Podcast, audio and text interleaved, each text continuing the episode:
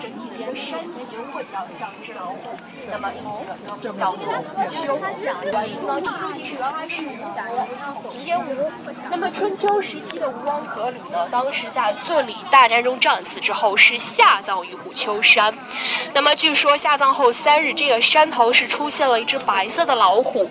那当地人觉得这个是吴王阖闾精气神所化，所以呢，将这边改名为虎丘了。那么现在各位游客，我们看到的眼前的这个二山门，称之为叫做断梁殿。其实这断梁殿呢，至今为止已经有六百多年的一个历史了，它是建于元代的。那这断梁殿出名在哪儿呢？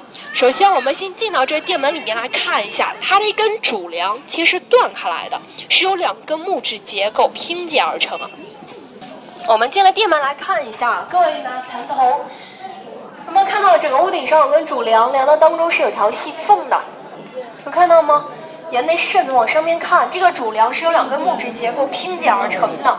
那主梁是用于承重的，断开来怎么办呢？主梁的下面有没有看到有很多倒三角形在承托主梁的？这些倒三角形呢，我们可能在中国的很多建筑里边，包括像上海世博会中国馆的造型就起源于这个，叫做斗拱，一斗米的斗，拱桥的拱。所以呢，其实主梁断开来都是由这些倒三角形的斗拱来分担主梁所承受的力。而且在元代建造的时候呢，这个殿门里面它是没有螺钉和铆丝的，那整个屋子都是竹木榫卯结构搭建而成。进到里边可以看到这两个门神呢，这就是哼哈二将，像嘴巴闭拢的这位呢就是哼将。嘴巴张大的这个就是哈酱了，哼哈二将呢，用我们苏州的柿树香樟树是后期所雕制而成的，而且呢也是经过开过光的。那么苏州呢也是非常著名的园林城市，包括像拙政还有留园的中国四大名园之一。那么我们接下来看的，往左手侧眼前的这个山庄呢，就是我们苏州的一个山地园林，名字叫做雍翠山庄。那比较特别的是，在这个山庄门前是写了很多的书法大字。首先看一下黑色的门框上面这块牌匾“雍翠山庄”，它的“庄”字呢是多了一点的。那其实这个一点啊，这是我们书法中的一种手法，贴金的手法。那给人感觉呢，这庄加了一点之后，使得庄字会比较的圆润，这也是画龙点睛的作用。山庄原来是苏州清末年间的一位状元叫做红军所建造。原来建造山庄的时候呢，这个里边是有四块踏湖石的，并且踏湖石的形状就像石壁上面雕刻的四个大字。龙、虎、豹、熊这四种动物的形状。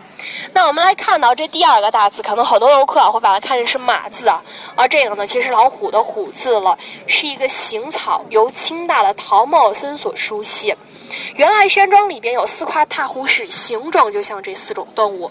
但是呢，比较可惜的是，文革时期的时候，这些踏湖石呢是流落于民间了，所以我们可能下在山庄里边呢是看不到了。那么雍翠山庄也是我们苏州唯一一个无水的园林，所以呢，当时这山庄也是采用了一个借景的方式。我们来一起来看一下，在这一侧呢有很多游客在围着的一口井，其实这个里面呢原来是一个泉水，名字叫做。你们真的是要听他讲解？我们很热衷啊。不然我们就不知道他要有什么东西了。对，不能自己玩吗？不，你们先去，等下路上赶紧的。我要去追导游了，你看我都落在后面好多了。啊，追不上了。九天，那么最后呢，是真的给这憨憨挖出这泉眼。为了纪念憨憨呢，我们是将此地命名为叫做憨憨泉。憨憨憨憨怎么写？哼哈泉。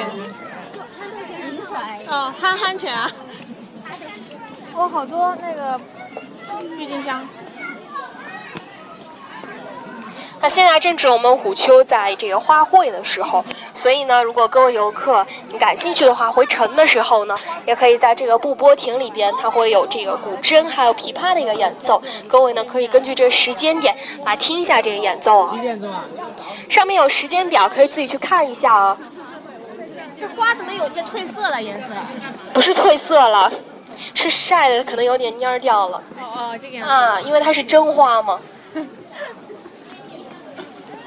哇，超好看！世剑师。啊，好多小孩子。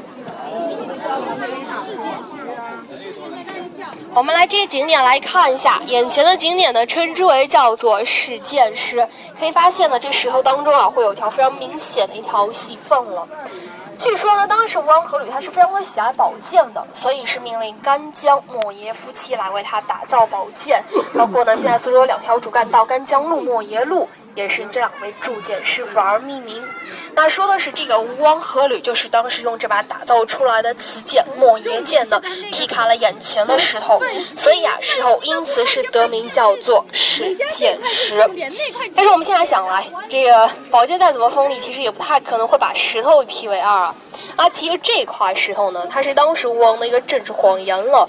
吴王为了告诉别国，那我们这儿的军事力量比较的强，打造出的宝剑是可以把石头一劈为二。那么别国是不是不敢轻易来攻打吴国了呢？那其实这个是政治谎言的意思。而这块事件石呢，它是火山喷发形成的凝灰岩，它的石质里边本来就好条裂缝了，所以久经风化了，它这裂缝啊就越崩越大，形成了我们看到的剑劈一样的形式。假的喽。那么对过呢也有一大块的石头，它整体的一个形状呢会比较像一颗桃子，得名叫做石桃。那么很多游客呢来到虎丘的话，会来摸一下这块石头。说是我们虎丘山的一块仙石，有说法一摸财运，二摸官运，三摸桃花运了。但是呢，一般不摸四下，因为是四大皆空了。所以各位如果感兴趣的话，也可以来摘一下仙气啊。哦，待会儿下山可以经过这边吗？对，好。看到眼前的这个景点，可以看到这石头整体的一个形状就比较像一个枕头，所以呢，得名叫做枕石。那么晋大的高僧竺道生就曾在这枕石上面看经书了。所以我们可能会在这侧面呢，也可以看到写了很多的小字儿。这原来也是说当时申公在这儿看经文的内容，但是由年大久远呢，这枕石是风化比较的严重。那么原来这个地方也是我们苏州的才子们进京赶考会遇苦前程的地方啊。他们呢会站到石头三步开外，那么如果能把小石头扔在枕石上面没有掉落下来的话呢，就说明自己呢可能会高中状元了。啊，如果不小心掉下来呢，就是落地呀。但其实这枕石呢现在是年代久远，所以风化比较的严重，所以呢把这些石头扔上去几率啊其实是微乎其微的。这时的这个地方呢，也有说法说是明四家之一的唐伯虎与秋香呢相遇的其中一个地方了。那么唐伯虎呢是苏州人，秋香在这个历史上其实也是秋瓷人的。但是呢，这个秋香她的实际年龄是要比唐伯虎大几十岁了，哇！所以呢，他们俩完全是后人杜撰的，他们是不可能相爱的。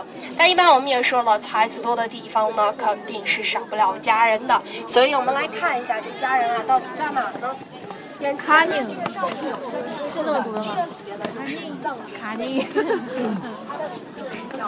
真娘，所是真娘。真娘呢在唐代安史之乱。请抓住我书包的背带。我抓住了你那个。好，行。我们追赶一下导游好吗？苏州的一位公子王在想着汉中真娘，那他们想房中留宿。那真娘知道此事之后呢，是悬梁自尽了。所以这一幕呢，其实当时王公子觉得非常的内疚啊，为真娘呢所立下的墓。那么比较出名的是呢，我们来到这个镜子的前面，可以发现，在它的柱子上面呢，也是写有诗句的。那这个诗句呢，就是由清大的刘墉、刘罗锅所题。那我来为各位来念一下。它的上联写的是“香草美人林，百大夜明其小小”。那么在这个历史上呢，是确有真娘此人，她的名号是以跟杭州的名妓苏小小是齐名的。下面“茅亭花影素，一泓清味滂沱”。那么如果要问真娘的品质有多高尚呢？像我们刚刚入京的汉泉的泉水有多清澈，就可以为真娘的品质来做一个见证。包括我们在这些石头上面可以看到的这两个绿色大字，也是由唐大大生白居易所题的“香魂”二字。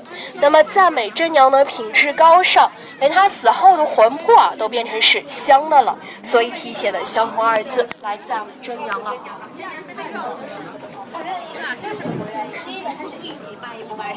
第，二个这个小姑娘呢，当时她是定过娃娃的。这边我也想听，这边在说娃娃亲。每个人讲的不一样。当然要有所挑选啦。我说每个人对一个景点讲的不一样。哇，这个什么都蔫了。还不如去城山植物园呢。这三大块的石头，其实它们都是一个整体啊，这是一整块的大磐石。这一大块的石头呢，得名叫做千人石。而且在这千人石上面呢，也是我们比较惨烈的一个故事。我们在最开头的时候介绍了吴王阖闾，他是下葬于此的。那么阖闾的儿子呢，叫做夫差。各位知道吗？夫君的夫差谁差？那这夫差就想了，这么多工匠都知道我方葬在哪儿，万一他们哪天过来盗墓怎么办呢？所以等到墓造完了之后呢，他是把这千名的工匠是都杀害在脚下的千石上。所以呢，可能每到下雨天的时候。游客来到青石啊，会发现石头的表面呢会有许多斑驳的红色印记，也会误以为啊这也是当时工匠所留下来的鲜血。那其实这个石头呢，它表面本来里面就是含有氧化亚铁的，所以我们可以看到这些凸起的石头，它的暗红色部分其实呢也是含铁所造成的。而且在石头的两侧可以看到有两根竖着的像石柱一样形状的建筑物。如果我们细点浏览我们苏州的很多古典园林，包括呢我们在很多的寺庙，它的池子的边上都可以看到有这个，叫做石经床。经呢是记珠的经，床就是一幢楼的幢字的多音字，读成床字，石经床。那这两个石经床的作用呢，主要就是为了弘扬佛法的。因为当时晋代有位高僧主，像我们刚刚路过的提到的枕石这个景点，也是主导生曾在枕石上面看经书的。右手边第一个大字，这个呢是生命的生，公平的公，讲经的讲，一张台子的台，深宫讲台。那么边上还有三个蓝色的大字，那这三个字呢是记录了申公来到这儿讲经说法。千名百姓呢，都坐在千石上面听经的一个盛况，所以这个呢，其实应该是千人石上千人坐，这千人坐三个大字啊，而且呢，这个字呢写的也是比较有玄妙的。我们现在可以看一下，右手边第一个大字千字，它的上半部分像不像一个人在这样拜着？像不像？像，其实比较形象的。这人呢，他的一撇一捺就代表人的手和脚也是在这样跪拜。坐就是两个人对坐，然后拆开来看那个土，土就代表大地的意思嘛。边上呢有盘落款，它上面写着天水胡赞宗。那么天水呢，其实原来是甘肃这个地方。胡赞宗明大的一位知府所记录了一个天津盛况。但是当时这个事情呢，被南方的官员知道之后，他们其实是非常反对申公的一些佛说理论的，所以呢是把这些听经的百姓都赶走了。那么申公啊是一个人坐在这边连讲了三天三夜。那当他说到一切众生皆有佛性的时候，我们来往前面来看一下。那么眼前呢，这个池子里边有块石头是写着“点头”二字的，说这块石头是被深宫的佛说都感动的点头了，所以啊得名叫做点头石。而且这满池的莲花呢，也是为深宫进香反季开放了。所以后面就有句话叫做“深宫说法，顽石点头，白莲花开”，就是这么来的。在各位的右手侧呢，刻的是八仙过海的吕洞宾；左手侧刻的是成团老祖。那这个团呢，就提手旁加一个专心的专字。这成团是当时道教的一位睡仙啊。亭子外侧的诗句上联“昔日岳阳曾显迹”，那么吕洞宾呢，曾在岳阳楼出现过。下联“今朝”。在刘宗，这第三个大字，这同样是老虎的虎字，啊不念马字，因为虎丘山呢原来是称之为叫做虎父禅寺，所以我们现在虎丘这个地方呢，就可以看到吕洞宾留下的踪迹。亭子里边的诗句上联“梦中说梦原非梦”，那陈团呢，他当时是道教的一位睡仙，所以当时啊，他一觉醒来之后呢，他看到一位樵夫路在他边上。他就问这位樵夫了：“那现在大概是什么时辰？”那樵夫告诉他：“现在已经过了好几代了。”但是陈团呢不相信樵夫所说的话，因为他以为自己呢是在睡梦当中，而这樵夫啊其实是他梦里边的人物，所以呢是梦中说梦，原非梦。下联“园里求圆便是圆”，那其实这个原来应该是“玄里求玄便是玄”。但是为了避讳康熙玄烨的名号呢，才将其改成了元字。那玄即是道的意思，就说只要我们不断的去探索呢，就会明白道教的真理。这两位呢都是道教神仙，